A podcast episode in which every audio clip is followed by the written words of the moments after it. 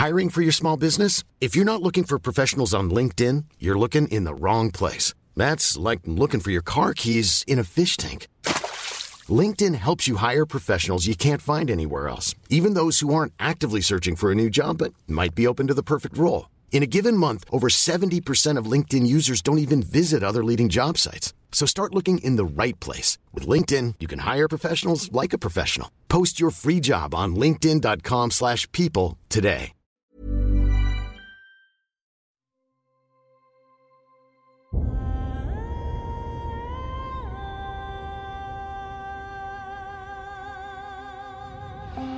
Einschlafen mit Tolkien ist dein Einschlaf-Podcast aus der epischen Welt von Der Herr der Ringe. Mach's dir gemütlich und lass dich von den Geschichten aus Arda und Mittelerde ins Land der Träume führen. Einschlafen mit Tolkien. Heute der Ringkrieg Teil 2. Krieg in Gondor, dem Norden und Kriegsfolgen. Krieg in Gondor und im Norden. 10. März. Einnahme von Ker Andros. Dieser Tag war der dämmerungslose Tag. Vom Morannon aus marschierte eine Armee Saurons nach Ker Andros, einer strategisch wichtigen Insel des Anduin, erzwang den Übergang gegen die Truppen Gondors und drang in Anorien ein. Ein weiteres Heer unter dem Hexenkönig verlässt Minas Morgul und zieht gegen Osgiliath. 11. März. Erster Angriff auf Lothlorien. Von Dol Guldur aus setzten Truppen Saurons über den Anduin und griffen das Waldreich der Elben an. Sie blieben in ihrem Versuch jedoch erfolglos, denn die Macht des Ringes Nenya, den Galadriel trug, schützte das Land. Außerdem waren die Elben gefährliche Gegner in ihren Wäldern. Überbleibsel der Ork-Truppe überquerten Celebrand und Limklar und marschierten gen Rohan, wurden jedoch im Ödland von den Ents überrascht und vernichtet. Angbor verteidigte in der Schlacht bei Linhir die Übergänge über den Fluss Gilrain gegen eine Armee der Haradrim, die wahrscheinlich bei Pelagia mit Schiffen gelandet war. Als Aragorn die Armee der Toten auf das Schlachtfeld führte, flohen Männer beider Armeen in Todesangst. Angbar jedoch kehrte auf das Schlachtfeld zurück und erlangte so den Beinamen der Furchtlose. Die Haradrim wurden vor der Armee der Toten dahergetrieben und flohen nach Pelagia, wo die Hauptflotte der Korsaren lag. 12. März. Angriff auf Osgiliath. Aus Imlat Morgul strömte ein Heer und marschierte gen Osgiliath. In der Nacht erzwang der Feind den Übergang. Faramir und seine Truppen zogen sich zum Dammweg der Ramas Echor zurück. 13. und 14. März. Belagerung von Minas Tirith. Die Graue Schar und die Armee der Toten trafen in Pelagier ein. Die Korsaren dort wurden vernichtet und ein Großteil ihrer Flotte verbrannt. Aragorn entließ die Armee der Toten, bemannte die verbliebenen Schiffe mit 1000 Mann und ließ den Anduin aufwärts rudern. Die Rohirrim umgingen unter der Führung der Druedain das Heer der Orks und Ostlinge, die die Straße in Anorien besetzt hielten. Die Außenmauer Ramas Echor wurde nahe Osgiliaths eingerissen und der Feind strömte in den Pelennor. Die Dunedain zogen sich nach Minas Tirith zurück. Faramir wurde dabei durch eine Morgul-Klinge verwundet. Minas Tirith wurde von den Belagerern aus Herat und Mordor eingeschlossen und unter Beschuss genommen. Der erste Ring der Stadt wurde durch Geschosse in Brand gesetzt. Der Geist des Truchsess Denethor II. wurde zunehmend verwirrt, so übernahm Gandalf das Kommando über die Stadt. Auf der Gegenseite wurden Belagerungstürme aufgefahren und die Ramme Grond vom Feind in Stellung gebracht. 15. März. Simultan geführte Angriffe auf alle freien Völker. Kurz vor Morgengrauen zerbarst während der Schlacht auf dem Pelennor das große Tor von Minas Tirith. Gandalf verwehrte dem Hexenkönig den Eintritt. Mit der Morgendämmerung kam Wind auf und die Dunkelheit verzog sich. Die etwa 6000 Rohirrim bliesen bei Sonnenaufgang ihre Hörner im Nordteil des Pelennor und stürmten gegen die feindlichen Reihen. Die Truppen Gondors, zusammen mit Truppen aus den Außenlehen etwa 5250 Mann stark, unternahmen einen Ausfall und kamen ihren Verbündeten zu Hilfe. König Theoden streckte den Heerführer der Haradrim nieder, fiel jedoch im Kampf mit dem Hexenkönig, der dann schließlich durch Eowyn und Meriadoc vernichtet wurde. Somit erfüllte sich die Weissagung, der Hexenkönig würde von keines Mannes Hand sterben. Die Rohirrim wurden währenddessen in ihrem Zornestreiben von den Verbündeten abgeschnitten. Ihr Ansturm geriet ins Stocken. Die Reservetruppen Mordors, die für die Einnahme der Stadt zurückgehalten worden waren, wurden auf das Schlachtfeld geführt. Aragorn und seine Truppen landeten am Harlond, zur Überraschung von Freund und Feind mit den Schiffen der Korsaren. Das Banner der Könige, das Arwen für Aragorn angefertigt hatte, wurde enthüllt. Durch den Überraschungsmoment in Panik versetzt und von drei Seiten angegriffen, ergriffen die Feinde die Flucht. Denethor verbrannte sich selbst auf dem Scheiterhaufen, auf dem er eigentlich gedachte, sich selbst und den stark verwundeten und fiebrigen Faramir zu verbrennen. Dies wurde jedoch durch Beregond, Pippin und Gandalf vereitelt. Die Schlacht unter den Bäumen fand ebenfalls statt. Sie war ein Angriff von Dol Guldur ausgehend auf Thranduils Elbenreich. Dieser war siegreich, jedoch kam es durch Waldbrände zu großen Zerstörungen im Düsterwald. Auch der zweite Angriff auf Lothlorien geschah an diesem Tag. Wiederum konnten die Elben mit der Kraft von Galadriels Ring geschützt werden und den Sieg erringen. Nach längerem Geplänkel an den Ostgrenzen des Fürstentums attackierte eine Armee Ostlinge die Menschen von Tal und die Zwerge vom Erebor. Die Ostlinge waren siegreich und die Verbündeten mussten sich in die Bergfestung zurückziehen. König Brand fiel nach zwei Tagen des Kampfes am 17. März vor den Toren der Festung. König Dein der zweite Eisenfuß, im stolzen Alter von 252 Jahren, starb, als er den Leichnam des Verbündeten verteidigte. 22. März. Dritter Angriff auf Lothlorien. Der dritte und letzte erfolglose Angriff auf das Reich der Elben fand statt. 25. März. Schlacht am Morannon. Um Saurons Auge abzulenken und so dem Hobbit Frodo Beutlin, der ausgesandt wurde, den einen Ring zu vernichten, die Gelegenheit zu geben, den einen Ring im Schicksalsberg zu zerstören, beschlossen die Heerführer des Westens, Sauron herauszufordern. Auch wenn sie nicht hoffen konnten, durch Waffengewalt einen Sieg zu erringen. Am 17. März brach das Heer, bestehend aus 7000 Mann, von Minas Tirith aus auf. Am 19. März erreichte das Heer die Wegscheide in Ithilien. Die Felder von Imlat Morgul wurden angezündet und die Brücke der Morgulstraße über den Morgulduin abgerissen. 1000 Mann blieben an der Wegscheide zurück, um von Sauron eventuell herbeigezogene Verstärkung aufzuhalten. Am 21. März kam es zu einem kleinen Scharmützel an einer Wegenge. Am 22. März erreichte das Heer die Wüste vor dem Morannon und positionierte sich am 25. auf zwei Erhebungen vor dem Tor. Die Niederlage war sicher. Die nur 6000 Mann wurden von mindestens 60.000 von Saurons Kreaturen und Haradrim umzingelt.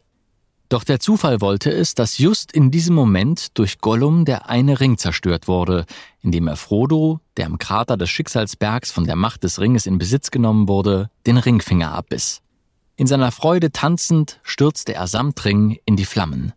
Baradur fiel in sich zusammen, Sauron wurde vernichtet und seine Kreaturen, Orks und Trolle wurden von Wahnsinn und Angst erfüllt, flohen kopflos und erschlugen einander, sodass sie ein leichtes Opfer für die Menschen des Westens waren. Viele Menschen, die für Sauron gekämpft hatten, ergaben sich, doch jene, die ihm am längsten gedient hatten, leisteten noch erbitterten Widerstand. Auch sie wurden schlussendlich besiegt. 30. März. Schleifung Dol Guldurs. Galadrims und Thranduils Elben griffen Dol Guldur an und eroberten die dunkle Festung.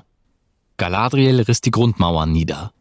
Um diese Zeit verließen Zwerge und Menschen den Erebor, brachen die Belagerung und vertrieben die Ostlinge. Hiermit endeten auch die Hauptkampfhandlungen. 3. November Schlacht von Wasserau Die von Saruman unterjochten Hobbits erhoben sich gegen die Strolche. In der Schlacht wurden 70 der 210 Strolche durch die Hobbits getötet. Im Laufe der nächsten Tage wurden die letzten Sträuche aus dem Auenland vertrieben und Saruman, den Baumbart zuvor aus dem Ortank hatte fliehen lassen, wurde endlich besiegt, indem Grima Schlangenzunge ihn in seinem Zorn erstach. Folgen Der Ringkrieg war ein einschneidendes Ereignis und von so großer Bedeutung, dass die Folgen für alle Völker sehr weitreichend waren. Der Fall Saurons bedeutete, dass der letzte der mächtigen Diener Melkors aus Arda verbannt war. Gondor. Die wohl einschneidendsten Veränderungen fanden für die Bewohner von Gondor statt. Mit dem Ende der Nazgul und Saurons verschwanden ihre hartnäckigsten Gegner von der Weltkarte. Die unmittelbarste Bedrohung für das Königreich war beseitigt worden. Minas Morgul war verlassen und stellte keine Bedrohung mehr für Ithilien dar. Mit Aragorn II. war Isildurs Erbe aus dem Schatten getreten und erhob wieder Anspruch auf die Königskrone von Gondor und Arnor. Mit der Krönung Aragorns am Mitjahrestag des Jahres 3019 unter dem Namen Elessar Telkontar wurde die Königswürde wiederhergestellt und Gondor und Arnor waren zum ersten Mal seit den Tagen Elendils unter der Herrschaft eines Königs vereint. Als Anerkennung für die Restauration der Königswürde und der Gründung des wiedervereinigten Königreiches von Gondor und Arnor gestattete Elrond Aragorn, seine Tochter Arwen zu heiraten, was einen Fortbestand der Linie Elendils garantierte. Die Niederlage Saurons führte auch dazu, dass die alten Feinde Gondors, Haradrim und Ostlinge, unterworfen werden konnten, da diese in den Schlachten des Krieges große Verluste erlitten hatten. Gondor konnte somit seine Vormachtstellung im fernen Süden und Osten wiedererlangen, und viele Gebiete, die einst zu dem Königreich gehörten, wurden wieder in das wiedervereinigte Königreich eingegliedert. Insbesondere Umbar, Harondor und Rovanion bis hinter das Meer von Run. Elben. Für die Elben bedeutete der Sieg im Ringkrieg zugleich das Ende ihrer Zeit in Mittelerde.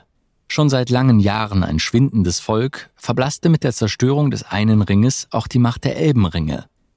Ohne die schützende und erhaltende Magie der Ringe konnte das Schwinden der Elben nicht mehr verzögert werden.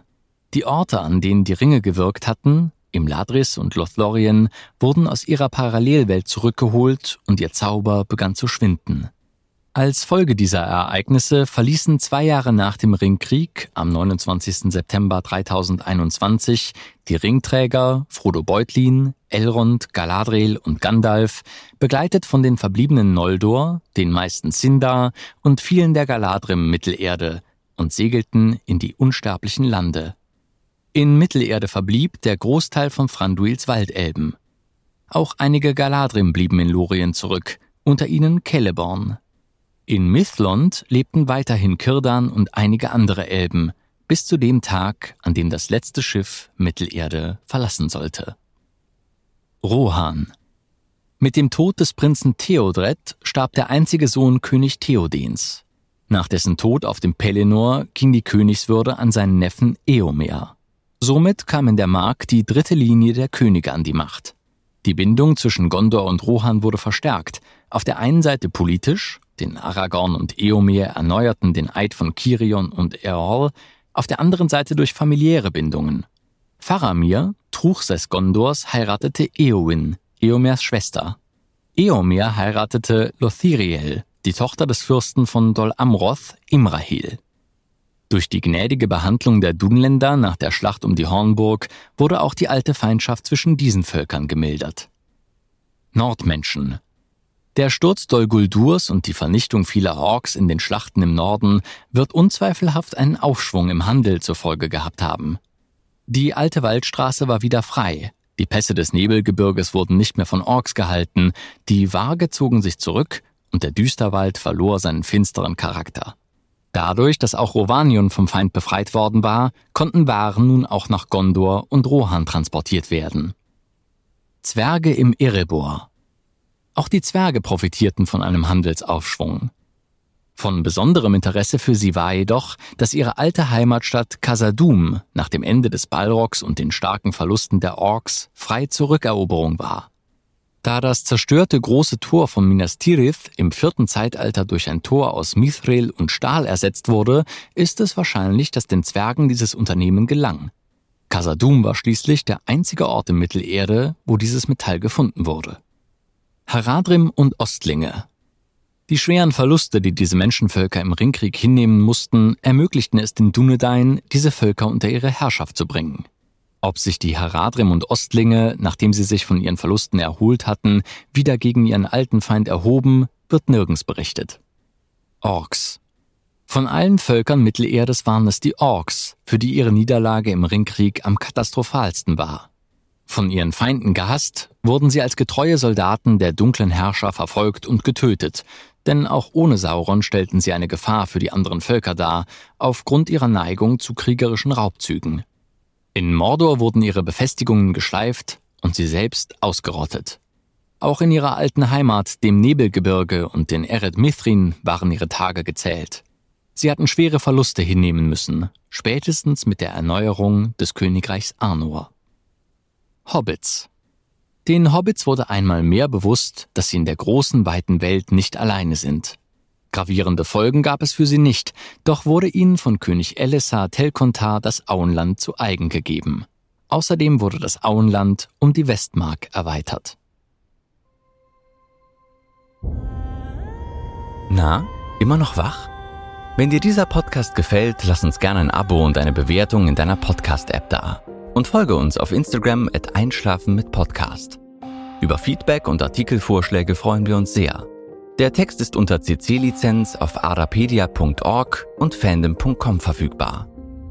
Produziert und aufbereitet wird dieser Podcast von Schönlein Media.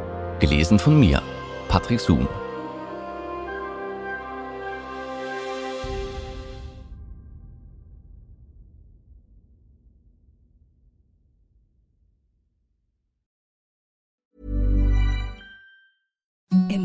Softest sheets you've ever felt. Now imagine them getting even softer over time. That's what you'll feel with Bowl and Branch's organic cotton sheets. In a recent customer survey, 96% replied that Bowl and Branch sheets get softer with every wash. Start getting your best night's sleep in these sheets that get softer and softer for years to come. Try their sheets with a 30-night guarantee. Plus, get 15% off your first order at bowlandbranch.com. Code BUTTERY. Exclusions apply. See site for details.